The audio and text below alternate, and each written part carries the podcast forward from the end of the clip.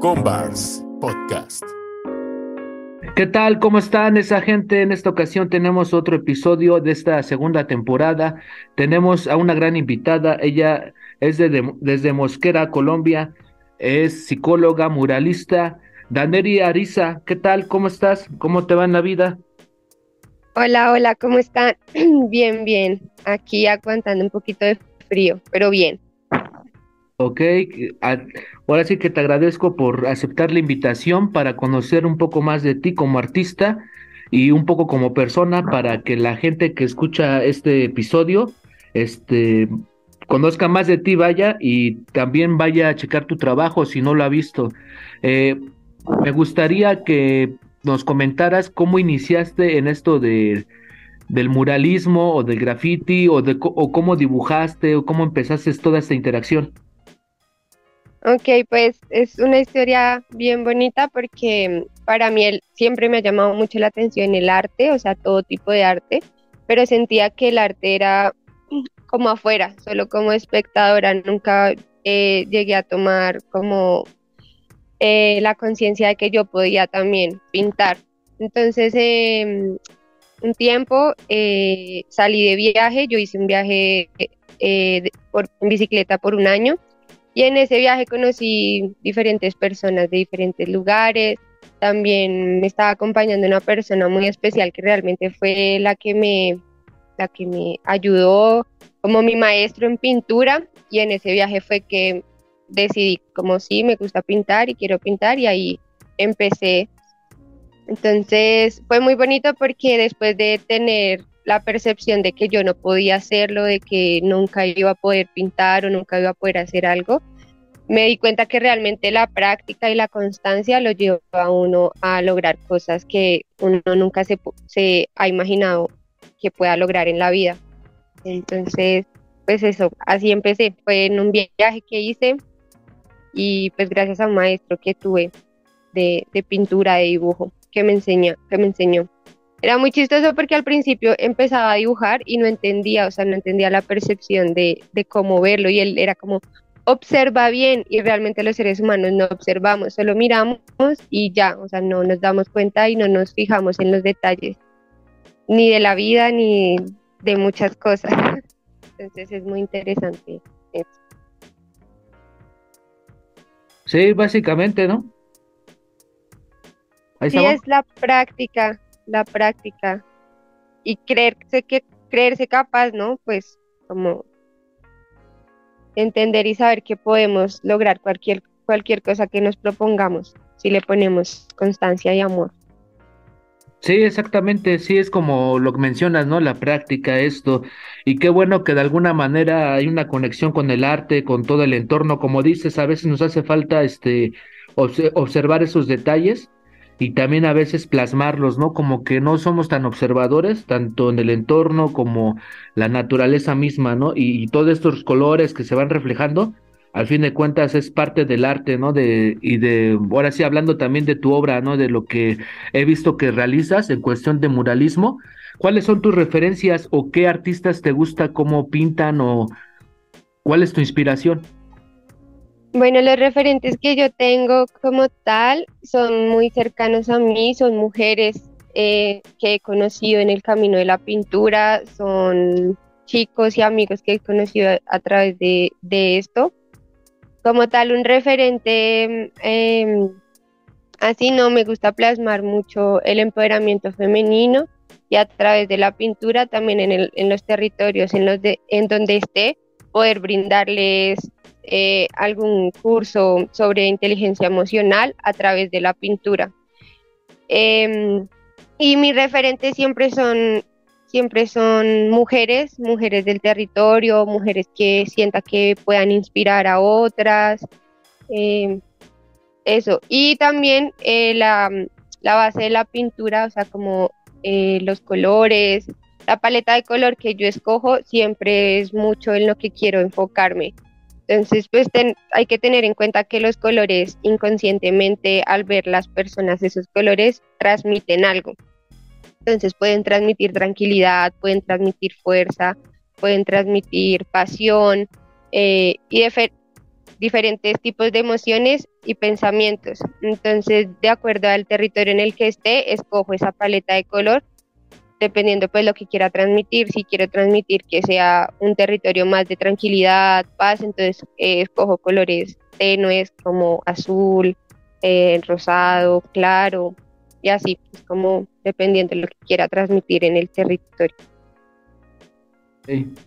Ok, sí, sí, lo que mencionas mucho de los colores, sí, lo he escuchado, más no he indagado mucho, pero tienes mucha razón, este, que transmiten, ¿no? En cierta manera a, muchas personas, ¿no? Que son sensibles también a esto de del arte, ¿no? Y también en la vida misma, ¿no? Pienso yo, este, ¿qué otra actividad aparte de pintar te gusta? Aparte de pintar, me gusta mucho, siento que el ejercicio, me gusta mucho hacer ejercicio, porque siento que como seres humanos eh, debemos tener un equilibrio en eso, o sea, como brindarle alimento, así como tú comes todos los días, también hay que alimentar tu mente con cosas que, que te gustan, leer, escuchar música, alimentar tu alma con algo que te guste hacer, como por ejemplo a mí la pintura, y alimentar también tu cuerpo, esa parte, esa parte física y mantenerla saludable. Entonces me gusta mucho hacer ejercicio, eh, no tanto como, ay, por mantenerme en forma, no, sino más como por mantenerme saludable. Siento que es muy importante. Eso me gusta, me gusta mucho nadar, me encanta nadar, siento que eh, lo libera uno, como que en ese momento no pienso en nada, me siento muy tranquila, muy relajada. Y conocer así lugares nuevos, me gusta mucho conocer lugares naturales como cascadas, paisajes, montañas, y bailar. Me gusta bailar. Sí, la verdad sí, como que el ejercicio es parte de como, independientemente a lo que te dediques, es como parte de un equilibrio, ¿no? Eh, también aparte de, sí, aparte de que libera muchas hormonas o sustancias en el cerebro, pues de alguna manera ayuda. Sí, aparte que el ejercicio, por ejemplo, eh, hay una idea, aunque en este momento ya se está quitando mucho, la idea del artista bohemio, de que si tienes que estar triste o tienes que estar en tal estado para poder, para poder pintar o para poder realizar el arte, pero siento que esto desdibuja mucho la profesión como artista, que la es algo que se debe tener constancia, disciplina y el ejercicio siento que ayuda como a tener esa conexión de si quieres hacer algo tienes que ser constante y tienes que ser disciplinado. Entonces el ejercicio te ayuda también a mentalmente estar en ese pensamiento. Entonces sí, por eso siento que el ejercicio ayuda mucho. Sí, ahora que mencionas esto de, lo, de la visión de los artistas de antes, era como más bohemio, ¿no? Como que más solitario, como que se murió triste y solo en su habitación y su obra es muy hermosa, pero no pasó de ahí. Sí, como que hay mucho, hay mucha como interpretación de eso anteriormente. Qué bueno que hoy en día este, ha cambiado esa visión, ¿o tú cómo la ves? Sí, sí, siento que ha cambiado mucho, siento que mm, la gente es un poco más consciente sobre también su vida y sobre lo que puede trascender su arte y mm, bueno, muchos artistas, eh, sí, antes era muy, lo que dices, era muy linda su obra, pero como persona que aportaban, que aportaban dentro de su, entorno, dentro de su entorno familiar y dentro de su entorno social. Siento que tiene que ser, lo que decías ahorita, un equilibrio en lo que brindas en tu obra y en lo que brindas como persona. Porque también eh, si así lo quieres o por ejemplo es mi objetivo también permitirme ser un referente para muchas personas que quieran iniciar y obviamente se va a saber mi vida. Entonces ella que aportaba como persona, ella que... Sí, entonces sí siento que ha cambiado mucho esa perspectiva y, y los artistas que hoy emergen tienen como ese referente, también tengo que hacer algo como persona, o sea, ser buena persona y, y tener de alguna manera buenos hábitos. considero yo, es mi consideración. Sí, sí, eso más que nada. Eh, ¿Qué países has visitado así para pintar y qué otros países te gustaría conocer? Eh, bueno, pintando, eh, cuando inicié que estuve con el maestro, que te digo que me, que me enseñó y fue como, es como mi referente más, más cercano.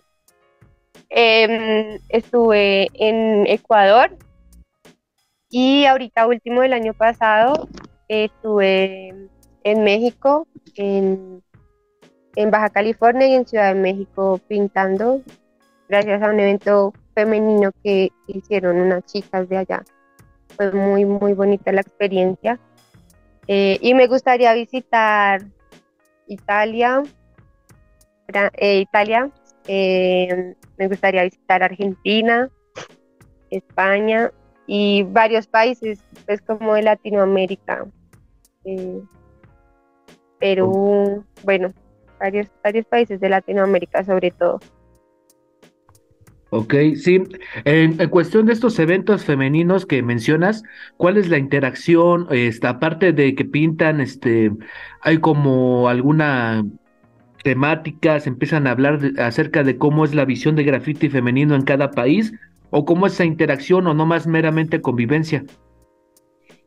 Em, pues a los eventos en los que yo he estado, es eso, como el empoderamiento de la mujer dentro, de, dentro del graffiti, dentro del arte mural.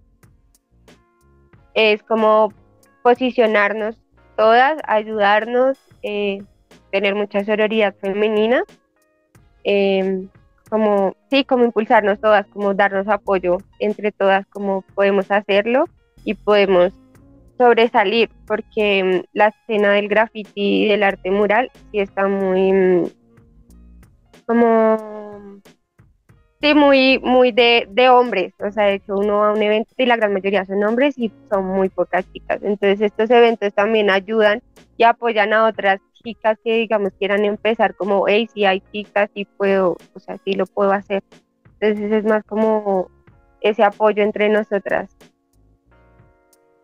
Ok, y qué, qué, ahora sí que chido que se hace ese tipo de eventos para que también ustedes se vayan conociendo, ¿no? Y de alguna manera van viendo qué hace falta o qué puedes replicar en tu país, ¿no? Hacer otros eventos también igual que impulsen esto, ¿no? Este, tanto en otros países, ¿no? Creo que sí se puede, como mencionas esto, ¿no? Hay veces que e, este tipo de eventos se enfoca más en artistas hombres y este tipo de eventos que ustedes realizan, pues de alguna manera también eh, le da este espacio, ¿no? Que hoy en día yo creo que que la mujer ya tiene un poder, un papel importante dentro del grafiti o el muralismo, dentro del arte así urbano se podrá decir, ¿no? Hay muchas artistas mexicanas, eh, colombianas, de Sudamérica, de Europa, que la verdad se han hecho notar demasiado, ¿no? En cuestión de hasta sobrepasan más la, la calidad, todo, todo, todo realmente, y son grandes artistas, a mi punto de vista, ¿eh?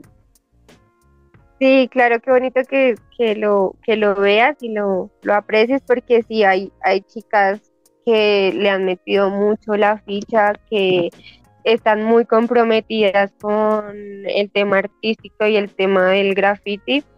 Entonces sí, sí, vale recalcar mucho esa labor. Y sí, lo que dices es cierto, esos eventos ayudan también mucho como a tejer, o sea, a tejer socialmente y poder Em, seguir abriendo y seguir eh, enalteciendo pues esta labor y, como mujeres seguir, seguir con esto. Eh, ¿A ti qué te gusta pintar o rostros, paisajes? ¿Qué es lo que más te gusta y qué técnica es la que también aprecias dentro de tu arte? Em, a mí me gusta mucho los rostros. Siento que el rostro como tal brinda mucha expresión y la gente, pues al ser un, una expresión urbana y abierta a cualquier tipo de público, siento que con esto se pueden sentir más identificados. Y pues lo que te comentaba ahorita, de acuerdo pues al territorio, yo pinto el rostro, em, como la expresión, y mm, con los colores inconscientemente también se van transformando pensamientos y emociones, aunque las personas los ve, lo vean y no sean conscientes de lo que están viendo de pronto, eh, inconscientemente sí se van quedando y generando cosas, así como lo hace todo el tiempo el mercado con tantos anuncios que nos van metiendo en la cabeza, siento que el arte urbano permite eso, como es al público y es totalmente al aire, la persona solo con mirarlo de reojo ya se le va quedando algo. Entonces siento que eso ayuda mucho socialmente. Me gustan mucho los rostros y la técnica que yo utilizo, eh, pues como que más he entrenado y he practicado es vinilo con brocha. Pero en México, cuando fui ahorita último a México, pues me di cuenta que mm, allá utilizan muchísimo el aerosol y es más barato pintar con aerosol, mucho más barato pintar con aerosol que con vinilo. Entonces en el evento hubo ahí como una, quizás una mala comunicación con la organizadora y pues a mí me tocó pintar con aerosol y yo no, no, pues no estaba acostumbrada, entonces sí fue como un reto personal, súper, fue un poco duro, pero al final pues se logró dejar la pieza y, se, y le escogí como un poquito de cariño al, al, aerosol. Entonces ahorita estoy dándole mucho al aerosol, practicando. Y pues es, es bonito, pero mi o sea, la técnica que más he desarrollado es con, con brocha. Siento que la textura es un poco más como más cercano, como que tienes que estar en, más en contacto con la pintura. Em, es un poco más orgánica, considero yo. Me gusta más. Sí, realmente, ¿no? Eh, luego hay veces que como que hacen muchas técnicas, ¿no? Aerosol, stencil, con brochas, como que hoy en día ya no hay tanto límite, ¿no? Este, le tiran de un poco de todo y hace que, un que el resultado final sea preciso, ¿no? Y bueno. Sí, pero... Sí, sea más como mm, con las técnicas mixtas y le dan varios contrastes y, la, y el resultado final es un poco más, como más dinámico al ojo, por así decirlo.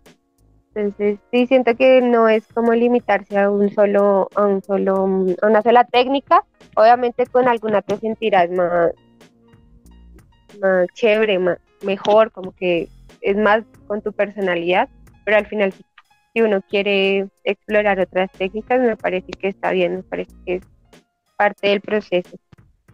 exacto, de evolucionar como artista, ¿no? De poco a poco ir este, metiendo otro tipo de técnicas.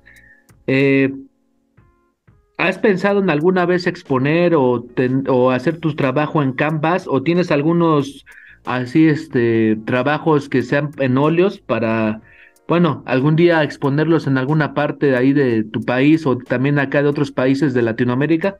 Eh, pues hasta el momento em, son solo dos obras que, que he hecho en, en es como madera, pero sí, sí lo he pensado y ese pues es uno de los proyectos que tengo este año, eh, poder las obras que he hecho replicarlas también en óleo para poderlas eh, en algún momento exponerlas. No solo las que he hecho ya en muros, sino pues también unas nuevas. Es uno de los proyectos que tengo este año, poder pintar también más en óleo y, y exponerlas. Ok, sí, ojalá se pueda, ¿no? Algún día y también este, te puedes dar, eh, ahora sí que a México aquí la vuelta en cuestión de, este, de esta exposición estará muy chido. Eh, ¿Último libro que leíste? Ay, Dios, eh, el último libro que leí, lo estoy leyendo en este momento, em, se llama El arte de la seducción. Em, es un libro bien interesante, pero cuando lo leo me da un poco de desesperanza en la humanidad, porque es un libro en el que te enseñan literalmente paso a paso cómo seducir a una persona. Y bueno, mm, el punto es que en todos los, en todos los, son como varios tipos de seductor, ¿no? Que, mencionan ahí en el libro. Pero en todos los, los, los tipos de seductores, algo que he visto, o sea, que me he dado cuenta, es que realmente lo que enseñan como seducción es manipulación. Entonces yo me pregunto cuando estoy leyendo como cuántas personas estarán leyendo esto sin preguntarse qué están realmente haciendo en, el, en la mente del otro para que esté ahí detrás tuyo. Entonces es como, uy, no, qué feo, es feo. Pero bueno, ahí ya lo estoy terminando, pero es más como, sí, esa crítica a, a esa seducción de hoy en día de que no es, no es una, no es una mm, seducción de de ser humano, de yo entiendo qué pasa por tu cabeza, yo te comprendo y con esto y con lo que yo tengo te voy a ayudar o vamos a surgir juntos, ¿no? Sino es como yo voy a dominarte y tú vas a, a ser el dominado, entonces es como, qué fuerte, qué feo. entonces ahí, ese es el último libro que estoy leyendo. Sí, la verdad como lo mencionas de este libro, haciendo un paréntesis, Tienes mucha razón, hoy en día las relaciones personales, este, creo que yo, creo que nos debemos de reeducar todos para aprender que si decides estar con alguien es aprendiendo a, ahora sí que a aceptar tanto sus defectos como virtudes y también a apreciar que la otra persona tiene pensamientos diferentes a los tuyos, ¿no? Pienso yo que debe ser eso hoy en día, ya debemos de reeducarnos porque anteriormente yo creo que eso suena como muy muy de la otra época, ¿no? De eso de andar seduciendo a la gente, o no sé, o sea, no sé si la palabra, no sé qué signifique tal cual, eh, en cuestión de, yo creo que a nivel de, psicología, ¿no? O sea, porque al fin de cuentas es como manipulación en sí, ¿no? Eh, como lo mencionas, tanto visualmente como lo, lo que quieras ver, o palabras, es como, como lo mencionas, manipular a la otra persona para que haga ciertas cosas Exacto, como para beneficio propio. O sea, realmente las, las relaciones, no, ni siquiera hoy en día, sí han sido como de toda la época, de toda la historia de la humanidad, que es eso. Y no solo las relaciones interpersonales como pareja, sino también en las relaciones como amigos, en las relaciones con otras personas, que realmente lo que hacemos con las otras personas es buscar un beneficio propio, pero sin importar lo que el otro eh, pues quiera o necesite o esté buscando, es como únicamente pensar en nosotros mismos y ya. Entonces sí, lo que tú dices, siento que hay que reeducar esa parte y tener más conciencia sobre cómo nos relacionamos con el otro, sobre ser más humanos, pues, como ser más empáticos. Oye, ¿y cuál es tu comida favorita? Ay, mi comida favorita son las lentejas. las lentejas con arroz y platanito frito. Me encantan. Sí, sí, saben muy buenas. ¿eh? Sí, son, ¿las has probado? Sí, aquí en México, bueno, comúnmente las hacemos con, ya sabes, aquí le aventamos de todo un poco, ¿no? Para que para que llene, este, salchichas, tocino. luego he visto en lugares donde sí le avientan plátano frito y así, o sea, para es como un, sí, es comúnmente lo, lo que se hace. Sí, es, son bien ricas, además que son, tienen mucha proteína. son muy ricas. Y la comida favorita, así como de comida rápida y así, me gustaron. Ah, en México me, encantaron, me encantaron las quesadillas. ¡Ah! qué rico. Me gustaron mucho las quesadillas. Y acá, pues, la pizza, la pizza, porque también tiene mucho queso. O sea, todo lo que tenga mucho queso así derretido, me encanta. Ok, sí, básicamente me gusta hacer esta pregunta porque también es parte de nuestra cultura y de nuestra identidad, ¿no? Y también hay muchos colores, hay, es parte del, del, del arte en sí, ¿no? Yo creo el, la comida, hasta prepararla, toda esta cuestión. Sí, claro, hay personas que le meten muchísimo esa, o sea, como esa perspectiva artística y sirven unos platos así que al ojo, o sea, al ojo del ser humano es como wow, como con varios colores, varias texturas, como que abre el apetito de una vez al solo verlo. Sí, exacto, hasta ya ni sabes si comértelo mejor pues marcarlo, ¿no? Hacer así. sí, sí, sí, es verdad. hay mm. gente muy, muy talentosa. Oye, sí. dime. Dime. No, que mm, considero que cualquier cosa que se haga, si se hace con amor, al final se convierte en arte porque es una expresión emocional que brinda tranquilidad o, o genera alguna emoción en el ser humano. Bien chévere. Oye, recomiéndanos, sí, recomiéndanos una película, serie o documental que te haya gustado. Una película, serie, documental. Em, una serie, no soy mucho de series, pero esa serie me atrapó, se llama Dark. y habla como de el tiempo de pasado, presente y futuro, como tus decisiones del presente, de, si el presente pueden afectar el pasado, pueden afectar el futuro. Entonces me gustó mucho, es muy chévere. Y hay una película que a mí me gusta mucho el tipo terror psicológico. Hay una película que se llama em, El psicoanalista, pero no el psicoanalista que sacaron la película, sino es decir, el psicoanalista y es un laberinto, o sea, ahí en, YouTube aparece, psicoanalista laberinto. Eh, es bien interesante, bien interesante porque es un, es un psicólogo que hace hipnosis y, bueno, la trama es como en eso, de, la terapia de hipnosis. Es bien chévere. Esas dos me encantan.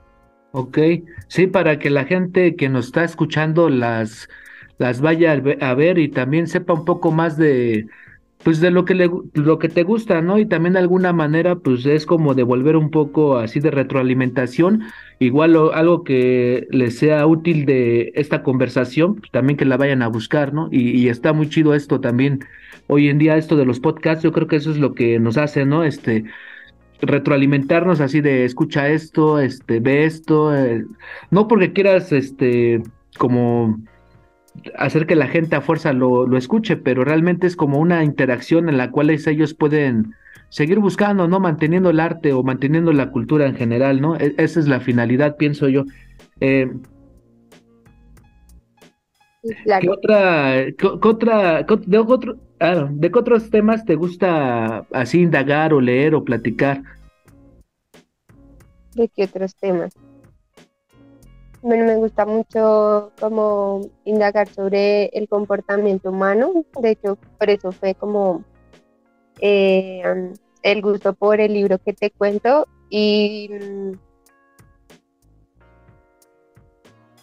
eso, como que siento que el leer, el leer con criterio y con, con preguntas de por qué o, o o qué quieren realmente mm, brindar, brindar el autor del libro al ser humano. Entonces me gusta mucho eso, como el comportamiento humano, hablar sobre, sobre eso, sobre cómo nos comportamos, sobre la historia que nos ha, nos ha traído y nos hemos surgido hasta el día de hoy. me gusta mucho mm, hablar sobre la naturaleza, como como, como cuidarla, cómo ayudar desde el arte. Mm. Sí, como que todo es una conexión. Te pregunto esto porque también para que la gente que nos está escuchando sepa, o la que nos va a ver en el video este que vamos a hacer, sepa este también que tú eres psicóloga, ¿no? Tengo entendido. Y también cómo relaciona tu arte con todo esto que tú también en cuestión profesional eh, has adquirido y en cuestión visual, ¿no? Para que también ellos sepan, pues algo más de ti, ¿no? Cuando vean tus obras. Sí, sí, es, es interesante y bonito haber podido construir ese, ese camino y esa relación entre esas dos áreas, porque pues la psicología es, es un arte también para de alguna manera brindar herramientas a las personas que están pasando por un momento difícil o quieren mejorar algún aspecto de su vida. Y el arte mural mm, con color pues me ha permitido eso.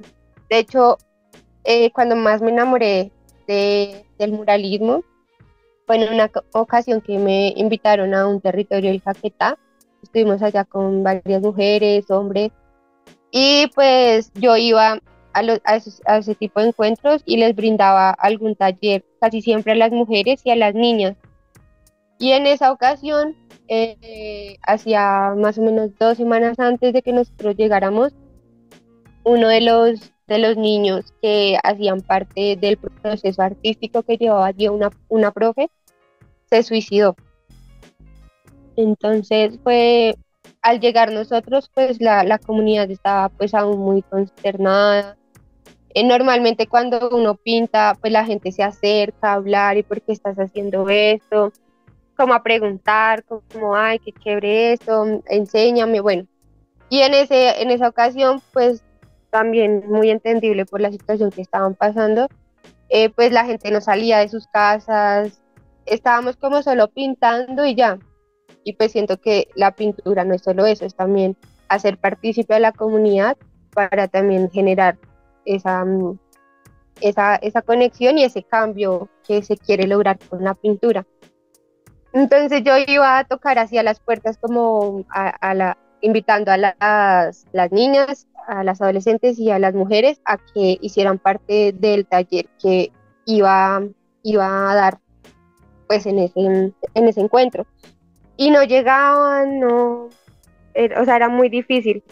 Y ya cuando se fueron medio terminando las obras, que ya el color estaba, ya el color se empezó a ver, ya la gente también empezó a cambiar un poco también emocionalmente. Y el último, casi el último día de, pues, del encuentro salieron todos, o sea, fue algo muy bonito, construyó una, un círculo de la palabra donde tuvieron la oportunidad de conocerse todos, incluso dentro de la comunidad que no conocían muchas cosas de ellos mismos. Entonces fue muy bonito. Y yo me digo, o sea, me digo a mí misma, si no hubiera sido por el color, realmente esa charla y ese círculo de la palabra no se hubiera podido lograr, porque solo con la palabra a veces no es suficiente. Hay muchas veces que la gente no, no sabe ni lo que siente, si no sabe lo que siente, cómo lo va a expresar. En cambio, por medio del color, del dibujo, las cosas salen, salen y, pues uno va guiando la conversación, va guiando la temática, va guiando y va brindando herramientas para que la persona vaya gestionando esas emociones y todos esos pensamientos. Entonces, sí, eh, desde ese día como que me enamoré porque sí hay muchas personas que realmente no, no saben cómo comunicar todo lo que sienten y todo lo que están pensando. Cuando pues a través del color se les facilita muchísimo. Sí, eso. Y desde ahí, ahí fue cuando más, más le metí la ficha y ahí. Sí, qué bueno que ahora sí que cuentas esto. Ojalá ese taller algún día lo puedas dar acá de este lado o lo repliques en otro en otros países porque como menciona sí tiene mucha a veces no sabemos comunicarnos en sí, ¿no? o a veces la vida nos absorbe que no sabemos poner en palabras ciertas emociones, ¿no? Y cuando ves ya la gente está desbordada en caos, en esto, en aquello, o, hay acciones, ¿no? Que quieres corregir, pero no lo haces, ¿no? Y, y, en cuestión de esto sí es bueno, pues ahora sí que comunicar a través del arte todo este tipo de cosas. Eh, ya por último, este, cuéntanos acerca de tus próximos proyectos que tengas y tus redes sociales para que la gente te vaya a seguir. Eh, bueno, lo que te comentaba, este año le quiero meter como la ficha a los cuadros, em, también seguir, seguir compartiendo dentro de comunidades, eh, eso siento que tanto a mí como a la comunidad nos construye muchísimo y mm, eso, seguir trabajando en comunidad, seguir trabajando con el color y a través de, de la palabra y brindando talleres de inteligencia emocional. Eh, ese es como mi principal propósito este año, seguir, seguir en esa labor. Eh, bueno, me pueden seguir en redes sociales, en Instagram como Daneria Ariza, en Facebook también como Daneria Ariza. Ahí estoy subiendo constantemente pues mi trabajo. Cualquier cosa también que necesiten, ahí estoy. Ok, sí, para que la gente vaya y te siga. Te agradezco, Danerit, este, este tiempo que nos diste para conocerte un poco más, para que la audiencia de nuestro podcast también te conozca y vaya a seguir tu trabajo. Te agradezco de antemano el tiempo, la disponibilidad y nos vemos próximamente. Ojalá vengas de nuevo a México y sabes que, pues ahora sí que en cualquier parte del mundo, en cuestión del arte, eh, las puertas están abiertas, pienso yo. Sí, sí, es verdad. Muchas gracias por tu invitación. Muy amena la charla, muy, muy chévere.